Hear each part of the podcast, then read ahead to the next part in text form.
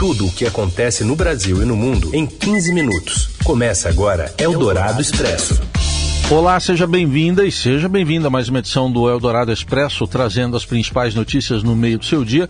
Para você que está aí ouvindo a gente ao vivo, no FM 107,3 da Eldorado, no nosso aplicativo, no site da Eldorado ou então na skill da Alexa. E um alô para você que nos acompanha em podcast em qualquer horário. Eu sou o Raíssen Abac e estes são os destaques desta quinta, 9 de março de 2023. Servidores denunciam a Corregedoria da Fazenda, o ex-chefe da Receita Federal de Jair Bolsonaro, por pressão para liberar joias vindas da Arábia Saudita. O governo Lula oferece cargos de segundo escalão para tentar impedir a CPI dos atos golpistas, alegando prejuízo ao andamento da reforma tributária. E ainda uma operação da Polícia Federal contra a corrupção no governo do Acre e a liberação do programa para a declaração do imposto de renda. É o Dourado Expresso. Tudo o que acontece no Brasil e no mundo em 15 minutos. O governo Lula oferece cargos de segundo escalão para barrar a CPI sobre os atos golpistas de 8 de janeiro. Mais informações vêm de Brasília com a colunista do Estadão, Vera Rosa. O governo Lula deflagrou uma operação para convencer deputados e senadores a retirar as assinaturas do requerimento que pede a abertura de uma comissão parlamentar mista de inquérito dos atos golpistas de 8 de janeiro, a CPMI é que para o governo essa CPMI não interessa, já que na avaliação do presidente Lula, isso vai tumultuar o ambiente político e prejudicar votações muito importantes, como a da nova âncora fiscal e até a da reforma tributária. De qualquer forma, o deputado André Fernandes, do PL do Ceará, PL é o partido do ex-presidente Bolsonaro, diz que já conseguiu 191 assinaturas de deputados e 35 de senadores, número mais do que suficiente para instalar essa CPMI.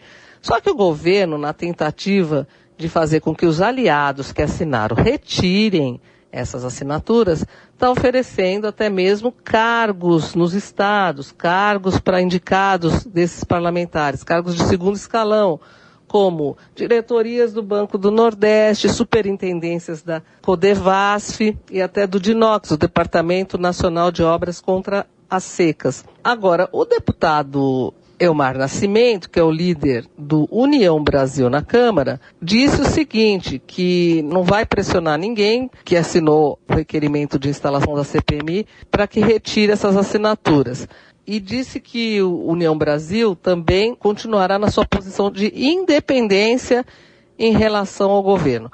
Lembrando que a União Brasil tem três ministérios no governo: comunicações, turismo e integração e desenvolvimento regional. Eldorado Expresso. Após denúncias do Estadão sobre o escândalo das joias vindas da Arábia Saudita no governo Bolsonaro, auditores reportam o ex-chefe da Receita Federal à Corregedoria da Fazenda. Fizeram denúncias contra ele. Ainda da capital federal, as informações com André Borges. Boa tarde, André. Boa tarde, Heisen e ouvintes da Rádio Eldorado. Bom, o Estadão segue na trilha do escândalo das joias das Arábias, presente que o governo Jair Bolsonaro tentou trazer ilegalmente, mas que acabou retido na alfândega em Guarulhos pelos auditores fiscais da Receita Federal. E a notícia do dia é a seguinte: servidores que foram pressionados pelo então chefe da Receita, que era um braço direito do Bolsonaro, o Júlio César Gomes, eles decidiram fazer uma denúncia após as reportagens do Estadão que começaram a sair na sexta-feira, no dia 3. Nestas denúncias, eles dizem o seguinte: que o Júlio César, que comandava a Receita, usava de meios, inclusive extraoficiais, para tentar de alguma maneira colocar as mãos nas joias e devolver para o presidente.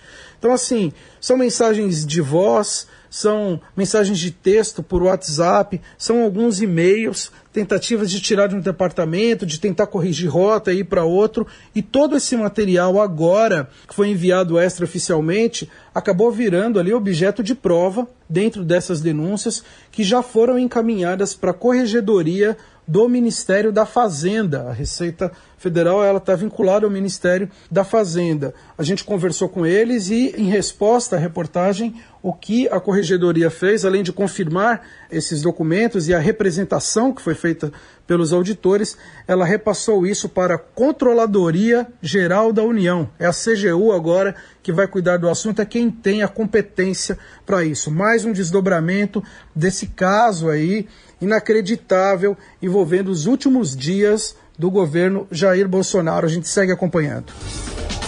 E o depoimento à Polícia Federal do ex-ministro de Minas e Energia, Almirante Bento Albuquerque, sobre o caso foi adiado para a próxima terça-feira. O Estadão apurou que o pedido para adiar o depoimento partiu da própria defesa de Bento Albuquerque. O interrogatório será feito por videoconferência. O oficial iria depor nesta quinta. A investigação da Polícia Federal foi aberta a pedido do ministro da Justiça, Flávio Dino.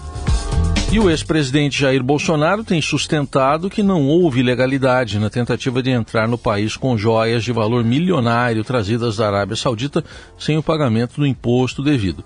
Especialistas consultados pelo Estadão ponderam que os fatos ainda precisam ser elucidados por meio de investigação, mas listaram crimes descritos no Código Penal que podem enquadrar a conduta do ex-chefe do Executivo e de membros de seu governo. O ex-presidente mobilizou dois ministérios das Relações Exteriores e de Minas e Energia, também a Receita Federal, e ainda atuou por conta própria para tentar recuperar os bens sem sucesso. Segundo especialistas, uma eventual investigação deve buscar entender se e, se e de que forma Bolsonaro usou a estrutura do Estado para recuperar as joias. Além disso, se a intenção do ex-presidente era, de fato, manter os bens consigo. Entre os crimes que podem ser investigados estão peculato, que é quando um cargo público é usado para tomar posse de dinheiro ou bens móveis, advocacia administrativa, que é quando um funcionário público usa o cargo para patrocinar o interesse privado, e descaminho, que popularmente é conhecido como contrabando. Outra possibilidade, segundo especialistas, é o crime de corrupção passiva, dependendo do interesse da Arábia Saudita ao dar os presentes. Eldorado Expresso. Governador do Acre tem passaporte e bens apreendidos em operação da Polícia Federal contra corrupção e lavagem de dinheiro. A Pepito Ortega tem os detalhes. Boa tarde. Boa tarde, Heisen. A Polícia Federal abriu na manhã desta quinta-feira a terceira etapa da Operação Ptolomeu, uma investigação sobre supostos crimes de corrupção e lavagem de dinheiro envolvendo a cúpula do governo do Acre. Um dos alvos da ofensiva é o chefe do executivo estadual Gladson Cameli. Ele não é alvo de buscas no bolso da ofensiva, mas o Superior Tribunal de Justiça mandou apreender o passaporte do mandatário. Cameli também está na lista de investigados que tiveram bens bloqueados a mando da Corte Superior. Ao todo, o STJ determinou a disponibilidade de 120 milhões de reais. A ordem atinge mansões, apartamentos, carros e até aeronaves. A ofensiva ainda cumpriu 89 mandados de busca e apreensão em endereços do Acre, Piauí, Goiás, Paraná, Amazonas, Rondônia e Distrito Federal. Segundo a Polícia Federal, a operação busca o ressarcimento de parte dos valores desviados dos cofres públicos. A Controladoria Geral da União ressalta que tais desvios se deram no bojo de obras de infraestrutura e manutenção de unidades de saúde e escolas. O órgão indica que as fraudes sob suspeita se davam em contratações públicas no Acre com recursos da saúde, da educação e do Banco Nacional de Desenvolvimento Econômico e Social, o BNDES. As primeiras etapas da Operação Ptolomeu chegaram a fazer buscas em endereços ligados a Cameli e prender a ex-chefe de gabinete do governador. Eldorado Expresso. O ministro Luiz Roberto Barroso, do Supremo Tribunal Federal, está internado na UTI do Hospital Albert Einstein, em São Paulo, para observação médica após passar por duas cirurgias de emergência no aparelho digestivo em, em razão de episódios de obstrução intestinal. Luna informou a Corte Máxima, a recuperação do ministro segue dentro do esperado e em breve ele deve deixar a unidade de terapia intensiva. O magistrado já havia sido internado no final de fevereiro para fechamento de uma hérnia incisional decorrente de uma cirurgia anterior. Barroso, inclusive, participou por vídeo da sessão do STF no dia 1 de março. No entanto, na sequência, teve dois episódios de obstrução intestinal que exigiram novos procedimentos. E o ministro Cássio Nunes Marques também segue internado no Albert Einstein de São Paulo desde 16 de fevereiro. Ele se recupera de uma cirurgia intestinal marcada para a revisão de uma cirurgia bariátrica feita em 2012. O ministro voltou a participar das sessões do plenário por videoconferência e segue publicando decisões no plenário virtual da Corte. Você ouve Eldorado Expresso. Seguimos com as principais notícias do dia. O programa de declaração do Imposto de Renda Pessoa Física 2023 foi liberado hoje pela Receita Federal. Para baixar é preciso entrar no site gov.br barra Receita Federal e seguir as orientações, isso pelo computador. Inicialmente a previsão da Receita era liberar o programa apenas no dia 15 de março, mas, segundo o órgão, a antecipação ajuda o contribuinte que, ao ter acesso às informações necessárias para a entrega da declaração, pode se organizar e juntar a documentação que for necessária. Além disso, segundo a Receita, isso deve evitar possíveis congestionamentos. Apesar dessa antecipação, a Receita lembra que as funcionalidades de entrega e transmissão da declaração, assim como as informações da pré-preenchida, só terão início no dia 15 de março. Para celular, é possível baixar o aplicativo oficial da Receita, o Meu Imposto de Renda devem fazer a declaração contribuintes que receberam rendimentos tributáveis acima de R$ 28.559,70 em 2022. A Receita Federal espera receber até 39 milhões e meio de declarações neste ano. O Estadão vai trazer uma cobertura completa do imposto de renda de 2023 no portal de economia além de um podcast, podcast Entenda o Seu IR, em parceria aqui com a Rádio Eldorado. Você vai ouvir também na nossa programação. Eldorado Expresso. Quantos jogos como mandante na casa do Palmeiras o São Paulo já disputou? Tem uma interrogação. Fala Robson Morelli, agora dois pontos.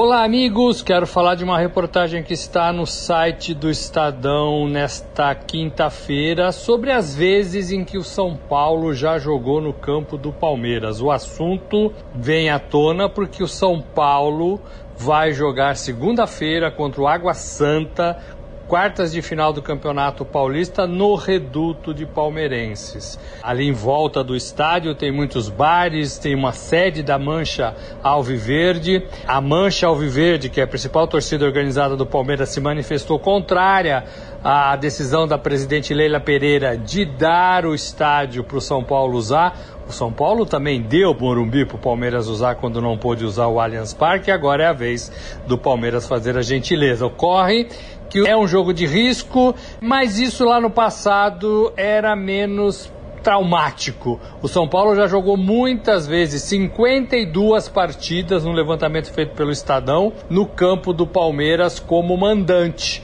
era o Parque Antártica, né, o Palestra Itália, antes de toda aquela reforma que teve no estádio e antes do surgimento do Allianz Parque. A última vez que o São Paulo jogou como mandante na casa do Palmeiras foi em 95, perdeu da Portuguesa pelo Campeonato Paulista. Desde então, com seu estádio, o Morumbi, sendo usado, não teve mais jogo do São Paulo como mandante. Agora vai ter nessa segunda-feira pelo Campeonato Paulista e a polícia faz aí um trabalho para que nada saia do combinado, para que não haja nenhum tipo de risco para os 40 mil torcedores que estão sendo esperados nesta segunda-feira às 20 horas. Outros times também já jogaram em estádios rivais como mandante e a gente tem que valorizar essa possibilidade porque é assim que tem que ser mesmo, né? É isso, gente. Falei, um abraço a todos, valeu!